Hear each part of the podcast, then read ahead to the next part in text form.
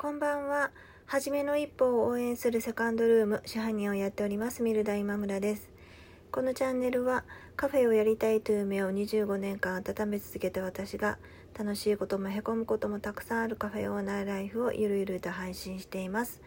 あなたの初めの一歩の背中を押せるような一言が伝えられたらなと思って作っています。本日もよろしくお願いします。え私はお店をやるにあたって、まあ、常々目標としていることがあるんです。それはお客様に対してノーと言わないことです。お客様にこうこうしてほしいんだけどってあの言われたことにできませんって言いたくないんですね。がそういうふうにお客様に頼まれてできませんっていうふうに言ったらえーと、やっぱちょっとがっかりするじゃないですか。頼んだのに、まあ、断られるって。なんかそういう嫌な思いをお客様にしてほしくないなっていうふうに思ってるんです。で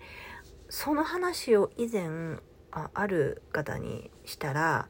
そんなことを言ってたらみんな好き勝手言うじゃんっていうふうに言われたんですね。でその当初はそうなのかもしれないなでもできればノーって言いたくないんだよなっていうふうに思ってたんですけども今ははっきりとやっぱりノーって言いたくないなっていうふうに思ってるんですね。私はお店を一人でやっているのでこう忙しい時にこう手数がかかりすぎたりとか手間がかかったりとか、まあ、もしくはこう原価を伴うようなことだと、まあ、正直、え、やりたくないっていう気持ちが、えー、前はちょっとあったんですね。でも今はとその手数がかかったり手間がかかったりすることをあんまりこう手間と思わなくなったんです。でそれは私が慣れてきたから手間と思わなくなったんじゃなくてお相手がそれを、まあ、手間と思わない、えー、お客様だからです。おもてなしとかホスピタリティってと手間がかかることを客様のためにこうして差し上げることっていうふうに思いがちなんだけれども私はそうじゃないと思っていてそもそもが旗から見たら手間に思えるようなことでも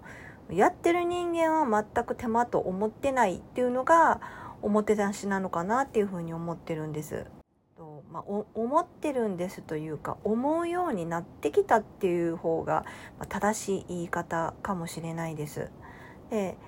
そもそもがうちのお店のお客さんってあんまり無理なことをあの頼まないっていうふうに思ってるんです。だからそれを頼んでくるっていうことはよっぽどなんだろうなっていうふうに思うと、えー、そのことを手間とは思わなくなるのかなっていうふうに思ってるんです。でそんなに信頼関係が築けてないようなお客様とかだったら正直人間なので、えー、なんかちょっと手間かかるよなとかえこれお金かかんのになとかってやっぱ思ってしまうと思うんですね。なのでノーと言わないお店を作るというのは単にこう店主